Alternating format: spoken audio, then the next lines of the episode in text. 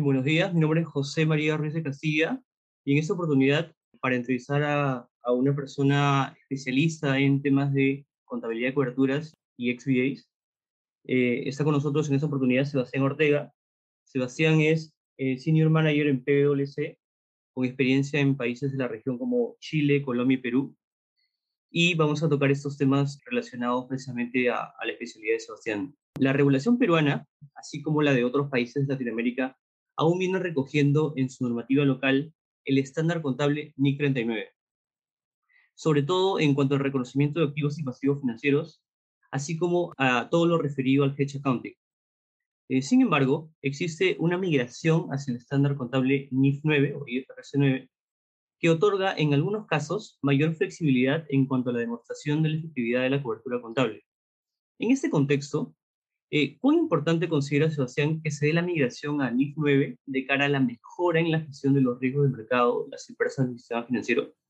Bien, gracias José María por la, por, la, oportunidad de encontrar espacios para, para conocer opiniones relacionadas a algo tan particular como es el, dentro del uso de los instrumentos financieros, el, la adopción de ciertas normativas eh, financieras, eh, contables, y que de alguna forma son transversales en, países como, los nuestros.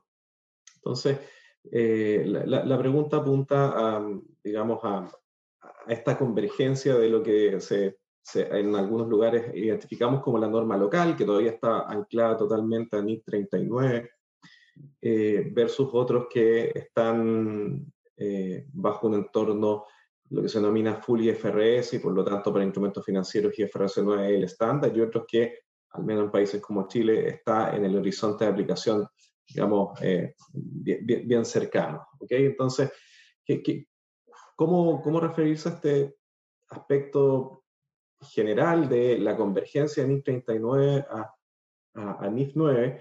Creo que eh, hay, hay aspectos que sin duda son más explícitos eh, bajo el estándar NIF 9, que tiene que ver con ciertos aspectos de o, ciertos componentes de la valorización que debiesen, debiesen estar incorporados en, en las metodologías. Eh, hay, hay cambios importantes y que se identifican como cambios que aportan a la flexibilidad de, de, las coberturas contables bajo NIF 9 respecto a lo que es NIF 39, por lo tanto creo que eh, e, ese, ese objetivo, ese, el trasfondo de NIF 9 respecto a flexibilizar eh, la, las reglas para la opción de coberturas contables comparado con NIC 39 es, relevante. Entonces, aquí el mensaje y, y, en atención a lo que ha sido la, la historia de la aplicación de, de estas normas, lo que ha sido eh, también al momento de proponer cambios a la norma, lo que ha sido la opinión sobre todo de, de las áreas, llamemos, de, de, negocio de un banco, los, que, los, estrategas detrás del el uso de los instrumentos financieros y la, la gestión del riesgo, eh, han sido atendidas, eh, yo creo que en, lo que en su momento se considera el consenso debiese ser una norma más amplia y, ha dado paso a un estándar donde, por ejemplo, eh, la naturaleza dinámica de ciertas estrategias de cobertura es reconocida. Se, se, se, abre un espacio también para la para enmendar ciertas estrategias de cobertura que siempre desde el, mundo vista, del punto de vista financiero tenían la oportunidad de ser ajustadas, ¿cierto? Pero eh, contablemente tenía ciertas consecuencias, lo que se identifica como la descontinuación, la redesignación de una cobertura, la interrupción, en definitiva. Entonces, puesto en blanco y negro, creo que la convergencia de NIF 39 a, a NIF 9 aporta principalmente en ese ámbito, en la flexibilidad, ¿cierto? en lo que es eh, respecto a la cobertura contable propiamente tal, y también, bueno, sin duda temas anexos a, cobertura contable que tienen que ver con la valorización, eh, es un estándar que es más explícito en los componentes de valor que se espera tenga un instrumento financiero. Eh, ser más explícito en esto de que en, esta parte donde NIC 39 siempre decía que hay que incorporar todos los riesgos que pueden afectar los, los flujos de caja, bueno, NIC 9 pone eh, también, y diría, e, es entre NIF 9 y NIF 13, eh, donde se hace más explícito esto de incorporar ciertos ajustes a, las valorizaciones que sin duda impacten también en lo que es contabilidad de cobertura. Correcto. ¿Y cuáles consideras que son los principales cambios que deberían de tener en cuenta las empresas del sistema financiero con la migración y la convergencia a NIF 9? Las consideraciones creo que, a ver, eh, hay, ciertos análisis que se mantienen y, que tienen que ver con la factibilidad eh, normativa de, designar ciertas partidas como objetos de cobertura eh, y también los requisitos que deben tener los instrumentos de cobertura para poder generar las estrategias de SA. Eso, digamos, es un principio que todavía se mantiene, es la, es la parte inicial de cualquier estrategia. Bueno, eh, ya cada vez menos, pero eh, uno de los aspectos que podría ser más traumático para, para ciertas entidades adoptar una determinada estrategia, tratarla como tal, reflejarla de esa manera en los estados financieros y que por distintas razones, ya sea por la visión de la auditoría externa o por la visión del regulador, supervisor, eh, se trate de estrategias que no cumplen con algunos de los requisitos establecidos por la, por la norma. Eh, dicho eso, creo que los desafíos principales tienen que ver en cómo, eh, para aquellas entidades que no han transitado todavía a NIF 9, ya sea por, por decisión propia, entre paréntesis, aquellas entidades que eh, su entorno regulatorio les ha permitido converger a NIF 9 para los instrumentos financieros, las entidades tuvieron la oportunidad de también mantenerse bajo NIF 39 para contabilidad de cobertura. ¿cierto? Eh, ese es un caso. Y otro caso es aquellos entornos financieros donde todavía eh, es obligatorio eh, el uso del NIC 39 norma local, en el caso de, Chile-Perú claramente, que estamos bajo NIC 39 para la banca en particular. al momento de converger a NIF 9 por indicación del, regulador, como en el caso de, de, Chile, está en el horizonte, las compañías están eh, eh, avanzando hacia eso.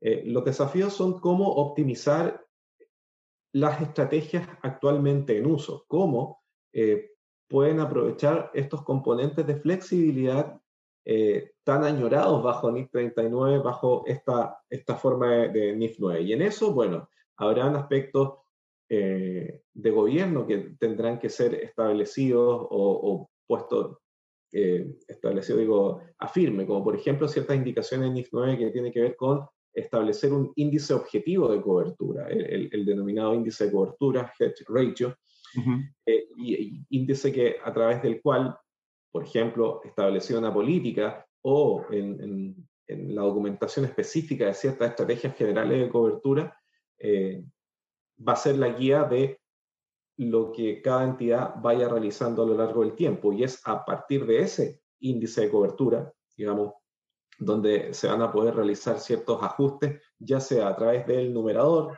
típicamente representado por, por el objeto de cobertura o el denominador, ajustes en términos de plazos, ajustes en términos de eh, montos.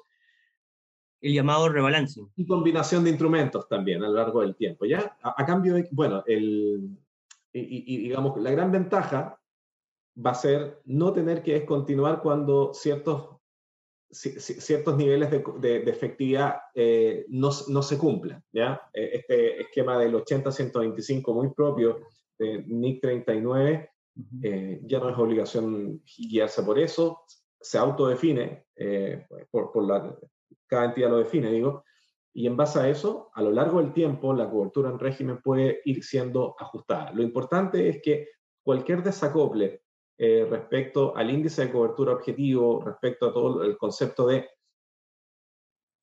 inefectividad sea reconocido en los estados financieros en el momento que corresponde. ¿bien? Entonces, y, asegurando eso, total libertad para poder eh, seguir con la cobertura en régimen. ¿A cambio de qué?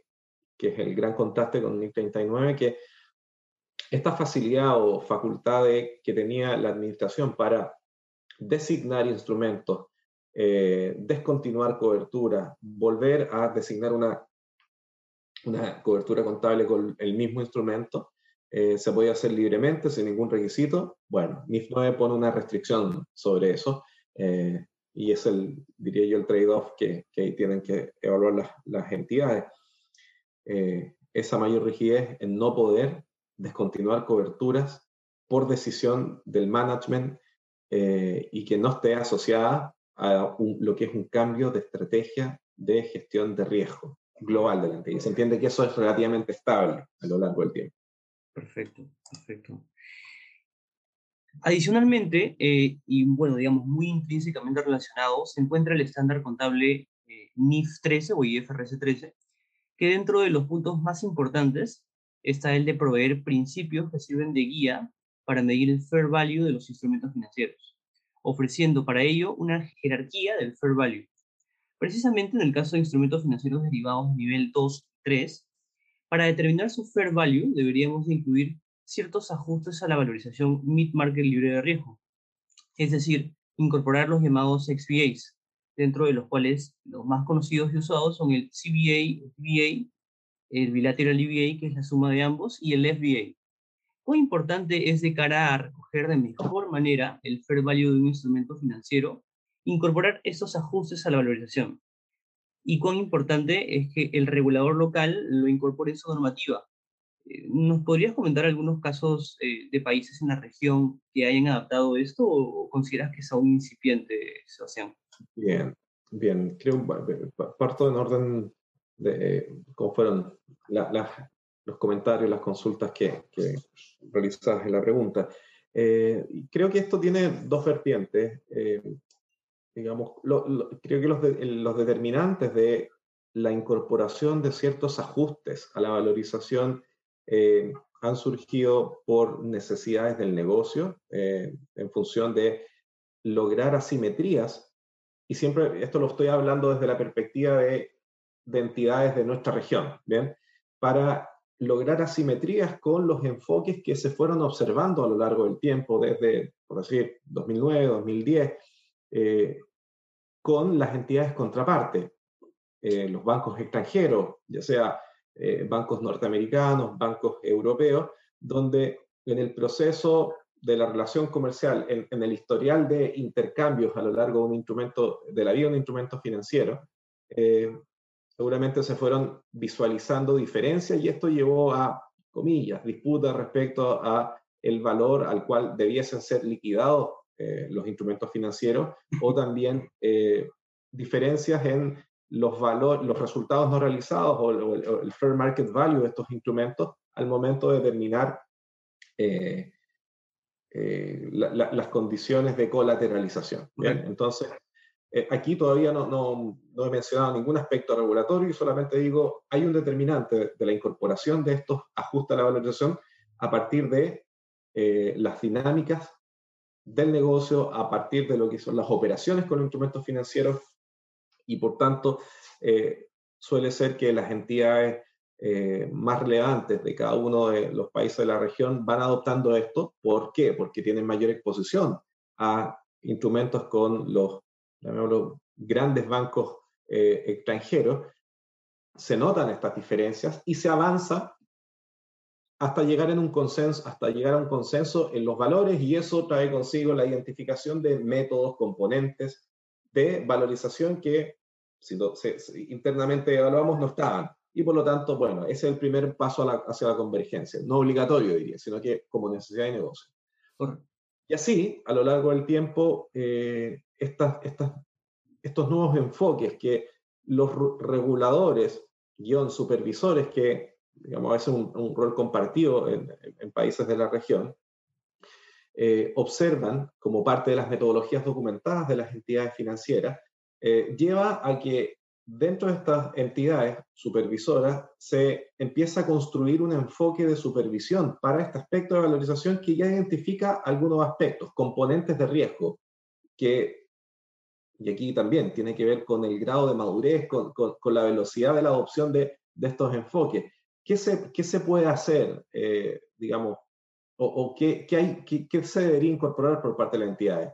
Ajustes de valorización que son representativos de componentes de riesgo, como por ejemplo el riesgo de crédito propio, el riesgo de crédito de mi contraparte en un contrato, eh, digamos, derivado, eh, pero también a partir de la literatura, independiente de lo normativo, se identifican otros conceptos que podrían ser eh, agregados. El costo de, eh, de, financiar mis posiciones, el costo de eh, constituir colaterales a favor de, mis contrapartes, ajustes por asociados a las operaciones, y así suma y sigue, distintos conceptos que, que van tomando forma a través de publicaciones académicas, a partir de literatura técnica de, de, la, disciplina financiera, de, instrumentos financieros y, gestión de riesgo, y de a poco, bueno, se va construyendo un consenso, un consenso que al día de hoy uno lo a identificar al menos tres componentes, tres o cuatro componentes eh, que al menos en el sector financiero se identifican y ya están siendo incorporados, yo diría por el 80% de las entidades en países como los nuestros. Riesgo crédito de contraparte, eh, que incluye el, el, Credit Value Adjustment, CVA, eh, Debit Value Adjustment. Y luego uno podría identificar que hay, eh, con el tiempo se identifica una, la, la, inclusión de, de otros indicadores. funding, el, el, funding Value Adjustment. Funding Value Adjustment, FBA, el Collateral Value Adjustment, eh, muy, muy, muy, muy, de la mano con el, de factores de, de, riesgo, ajusta los flujos de caja en los contratos de, colateralización, en los, Trade Support Annex, que, van acompañados de la formalización de instrumentos derivados. Entonces, eh, uno podría decir, eh, al menos esos cuatro están en el radar hace mucho tiempo ya de las entidades y de a poco son parte de la valorización formalmente establecida y por lo tanto la reportada a los estados financieros. Otros, eh, algunos de sus componentes lo, monitorean para propósitos internos de gestión, de asignación de resultados. Eh, y creo que ahí hay un, distintos niveles de madurez en, lo que uno puede observar en las entidades financieras. Hasta incluso uno puede observar ciertas, eh, ciertas estructuras en las en los trading desks o el área de, gestión de, instrumentos financieros en, los bancos, donde ha dado lugar a la definición de funciones para, eh, digamos, gestionar distintos componentes de riesgo, algo así como mesas de XBA, ¿ya? Y a poco eso se, ha ido, se, se, le van incorporando componentes, digamos, qué tipos de ajuste, eh, reglas para la asignación de resultados, cómo se evalúa la gestión interna eh, y al mismo tiempo que, sin duda, se logra una metodología más robusta que permite lograr esa simetría que mencionaba al inicio con contrapartes que por, eh, en su desarrollo de, prácticas de valorización, bueno, fueron algo más adelante que, que las entidades regionales. Entonces, eh, eh, eh, esa, esa, suma de componentes creo que relaciona los ajustes de valor y, bueno, la, la, visión que tiene el regulador también sobre esto. Perfecto, perfecto, Sebastián. Bueno, muchísimas gracias. Ha sido un placer conversar contigo sobre estos temas y estamos en contacto para cualquier otra oportunidad. Perfecto, pues siempre a disposición. feliz de haber colaborado en esta, en esta iniciativa, José María. Muchas gracias. Muchas gracias.